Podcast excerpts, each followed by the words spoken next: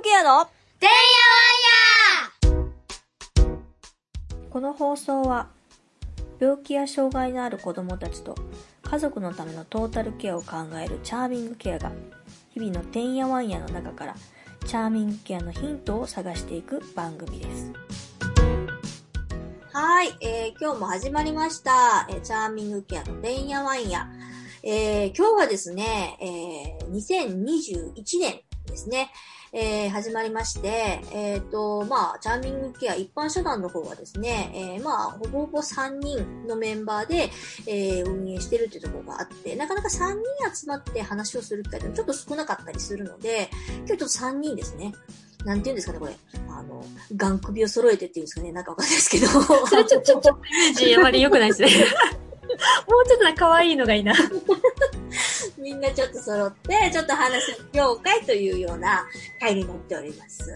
あのーちょっとまあ自己紹介、初めて聞く方もね、いらっしゃると思うので、えー自己紹介をさせていただく。私は代表でやってます、えーチャーミングケアと、あと、えっ、と、チャーミングケアモールというですね、病気や障害のあるお子さんの EC マーケットプレイス、いろんなまあ事業者さんを集めて販売をしてるっていうようなサイトを運営してます、石島です。よろしくお願いします。えっ、と、あと、お二人いてですね、えっ、と、一人は、えっ、と、滋賀県在住の、えーひよこ屋さんというですね、自分でご紹介お願いします。あ、はーい。はい。えー、滋賀県在住で、えー、ひよこやっています。障害のあるお子さんですとか、あと病気で入院中のお子さんのための介護用の子供服のネットショップをしております。岩倉です。よろしくお願いします。そうです。滋賀寒いね。いや、滋賀だけじゃないでしょ。いや、なんかほら、滋賀のさ、岩倉さんのさ、お友達、お風呂場を、ちょっとずつみんな出ましたねするからってやったら、すららができてんだよね、お風呂場に。え、みんななってないの？ならんよ、そんなもん。え、なってんのうちもね、なんか最近あの朝、ドア、あの窓、窓開かない、凍って。えええ、違うの？いや、大阪違うの？え、それ毎年？あ、いや、今年は寒いと思う、ちょっと。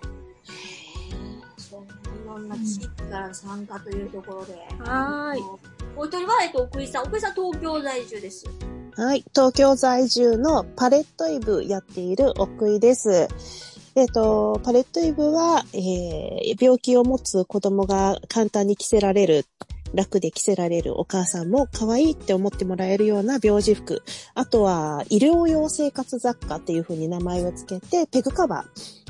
あとは可愛いアイテムですね。注入ボトルのカバーとかを販売しています。はいそうです。福井さんもね、昨年の今頃はもう産後間もなく、あれでしたけど、もうね、1歳になりまして。ね、無事にね一歳になりました。待望の女の子でございます。よう、本当これがまたあの、奥井さんに似てるね。ね可愛いよ。そっくり。可愛い奥井さんみたいな。めっちゃ可愛いよね。女の子可愛いね。可愛いわ。ねえね本当に。男、男ってきたからね。次は、ねと思いつつも。ねはい、賑やかにやってます。本当です。いや、でも、健やかにね、大きなねってよかったです、ね。本当本当まあちょっとね、やっぱコロナの時期避けてね、うん。うまい具合に手前で生まれたので、本当に、あ。うん、そのこと考えるとね、うん、よよかったというかだってできないもんね、今ね。そう、今は本当なんか、東京都内でもある病院では出産、えっ、と、もうね、受付禁止じゃないけど、別の病院に移動してくださいって、えもう間近なのに、もうコロナで満床だから、え転院してくださいって言われてるっていうのがね、ちょっとちらっと今日、ネットに出てて、うわ、大変だなって。うん。ねね、緊急事態ですからね、今ね。まあ、そういうこともね、含めて、あの、いろんな情報を、まあ、えっ、と、今後も発信をしていき続けたいなと思っている次第で、えっ、と、去年からね、変わってるところっていうのは、本当にコロナに伴って、我々は音声配信というものですね。あれ、4月の緊、それ、そういうこと、あの、全国版のあれで緊急事態宣言に、なんか、の頃だよね、多分ね。そうでしたね。うん。でで、この先どうなるのかなって感じで始めましたね。ね。取材にやっぱり行けないし、会って話すってことがなかなかできづらいから、割とこう、もうリーソク始めろみたいな感じでいきなり始めたんですけど、割と続いてて、これが。毎週毎週、あの、いろんな、あの、初めはね、あの、岩倉さんと喋ったりとか、奥井さんも参加してもらったりとかっていう感じでやってたんだけど、今のところずっと毎週、あの、ゲストさんで、その、いわゆる専門家というかね、その、チャーミングケアに関わりがあったりだとか、病気や障害になるお子さんに関わり合いがあるような方をゲストに呼んで、音声の配信をずっと毎週していっています。それがすごく、あの、好評で、あの、逆にゲストに出たいですなんて人も出てありがたいですねね。素晴らしい。ね。一つのコンテンツみたいな形で、まあ、今年も続行できたらいいし、あとは今、ポッドキャストというですね、あの、まあ、音声配信ツールを使ってるんですけど、まあ、なかなかそれだけではちょっと広がりがないので、まあ、他の、えっ、と、よく聞かれるような、えーツールを使いつつ、もうちょっと広げていけたらなというところを、えーと今年は考えています。で、えっ、と、一応お知らせとしては、あれですよね、えっ、と、去年の、まあ、えっ、と、T シャツチャリティっていうのを、えっとやって、一応、我々の、その、なんだろう、その、やってる活動の中で、えっ、と、病院向けの、まあ、えっ、と、フリーベッドを作りたいなっていうところがあって、それに向けてしたんだけども、やっぱりちょっとコロナに伴って、なかなかそれぞれの動きもあるし、あとは、その素材のその取材がやっぱりなかなかうまくいかないなっていうところがあって、ちょっと、えっ、と、去年はちょっと出来きらなかったんですね。も、まあ今年は、ちょっと状況見てになりますけどね、やっぱりね。でも、だからこそっていうところもすごくあって、あの、コロナで付き添いをされてる方、あの、子供の病気のね、あの、ほぼ、あの、もともとちょっと軟禁チックな感じなんだけど、感染管理とかで、さらに軟禁みたいな状態になってるで、やっぱりそういうところに、ね、何かこう、情報なり、あの、体験者の声なり、そういうのを届けるのってやっぱすごく意味のあることなんじゃないかなってすごい思うので、ちょっとそこはね、頑張っていきたいなというところで考えております。あの、今年の抱負的には皆さん、岩倉さんどうですか？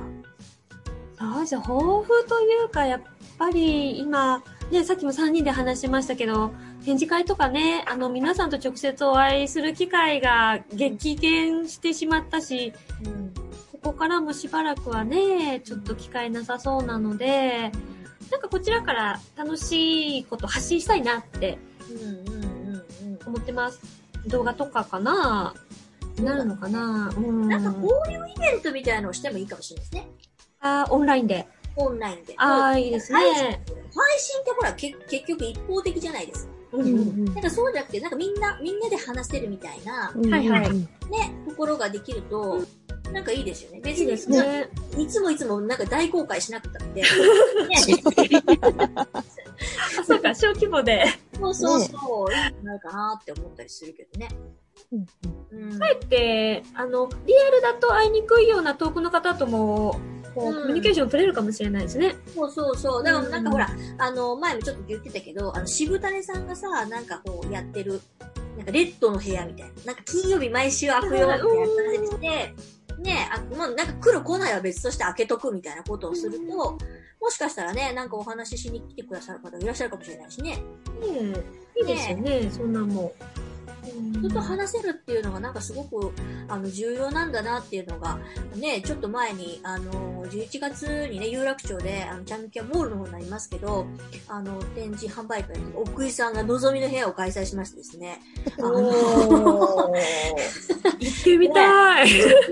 テーブル独占しちゃった。た。そう、でもそれだけみんな、うんいろいろやっぱ溜まってるじゃないけど、最初は多分ね、こう、聞くだけだったと思うの。一人自分の話をこう、ぐっと抑えて。うんでもそれがどんどんこう、しばらく時期を過ぎると、自分が話したくなってくるんだよね。うんううんん。それまではずっと耐えてたところ。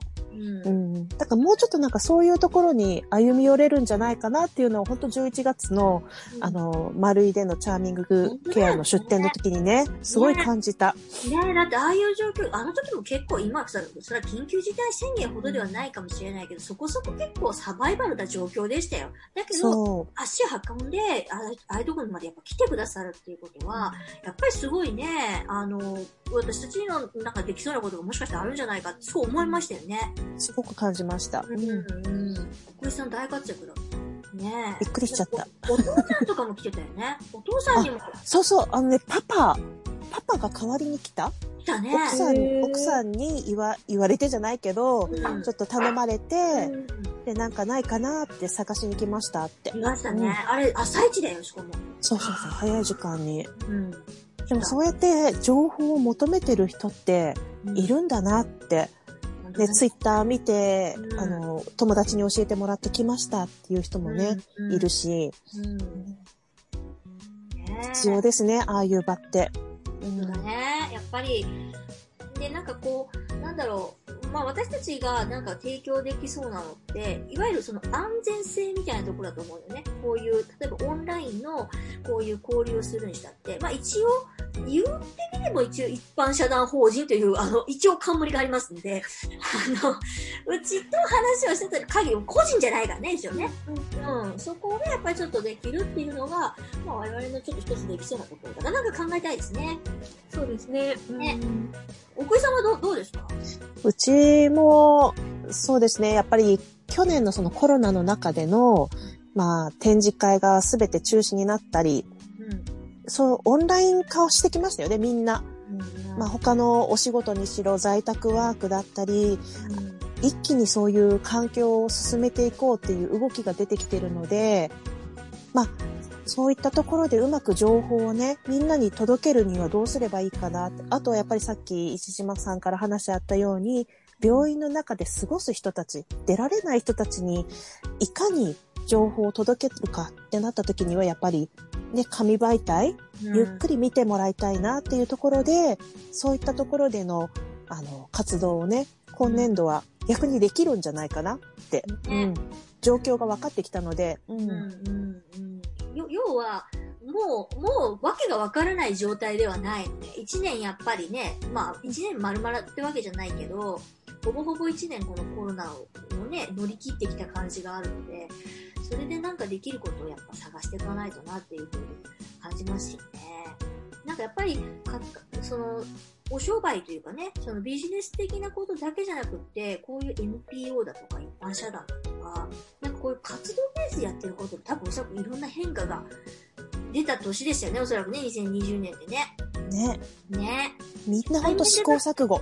本当だよね、対面でやるのがだってもう、ね、ね、うん。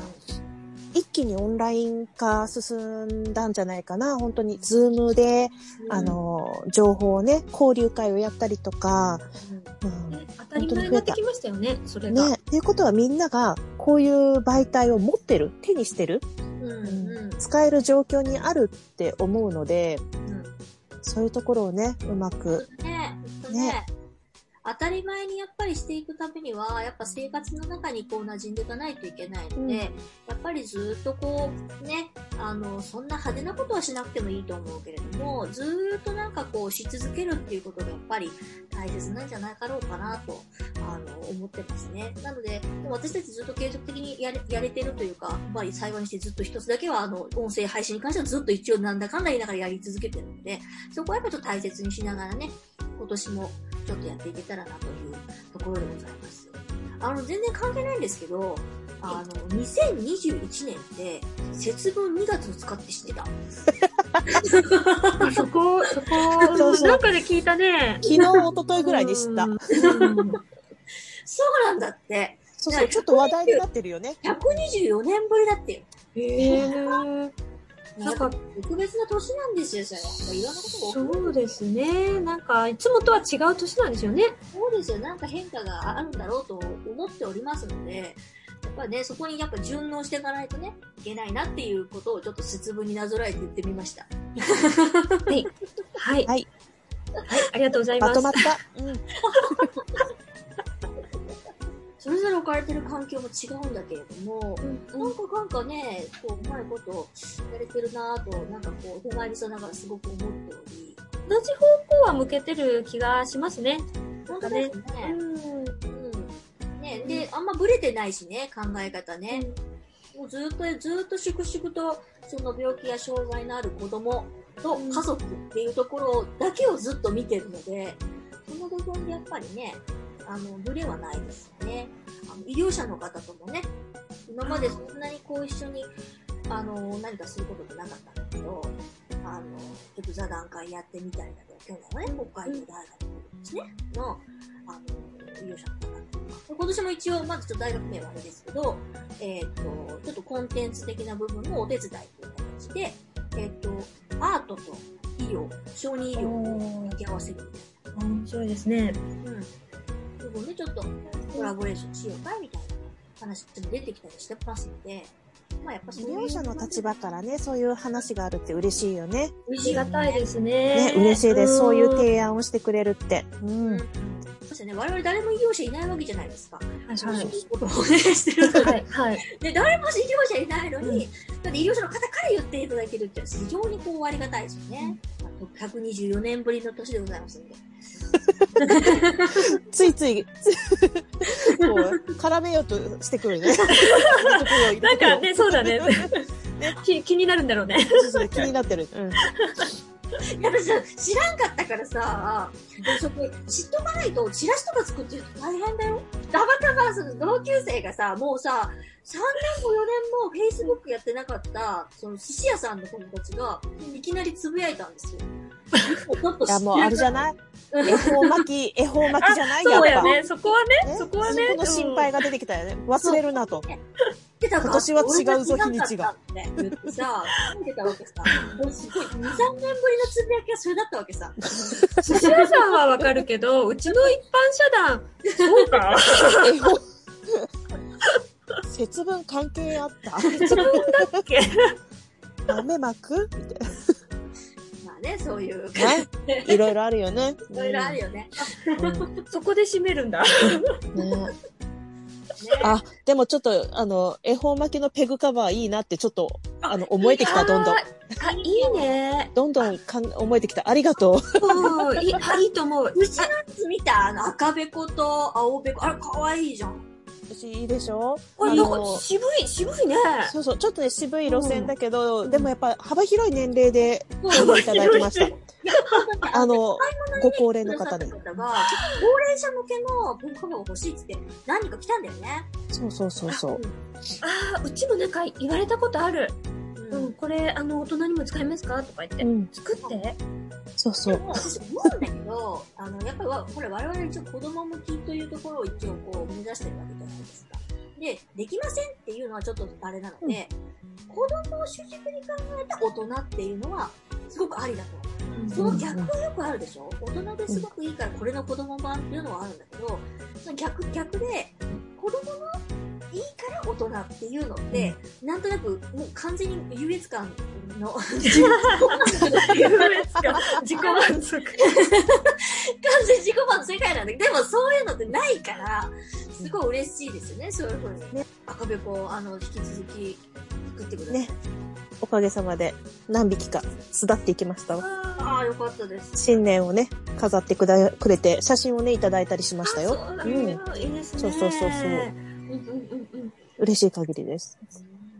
ぜひともまた新しいことだとか、新しいものだとかをね、発信していければと思っております。で、えっ、と、この音声配信ですけど、えっ、と、そうですね、えっ、と、ゲストさんね、あの、幸いなことにすごくずっと、あの、来ていただける予定になっていて、先1ヶ月、2ヶ月ぐらいは、もう、ゲゲストさんの予約というか、あの、録音が決まってるんですけど、ありがたいですね。ぜひともね、なんかその、最近ね、えっ、と、公式ノートの方に書いてるんですけど、ゲストと喋ってみたいわとか、あとは、えっ、と、こういうことを逆に宣伝、うちにスポンサーついてるわけじゃないので、今んとこ。なので、あのーまあちょ、ちょっとしたチャチャリ、チャリンでいいんですけど、まあ、一口300円ぐらいで、こういうことを宣伝したいんです、みたいなことを、あの入れ込んでいただけると、あの非常に、あの、いいかなと思っておりますので、引き続き、よろしくお願いします。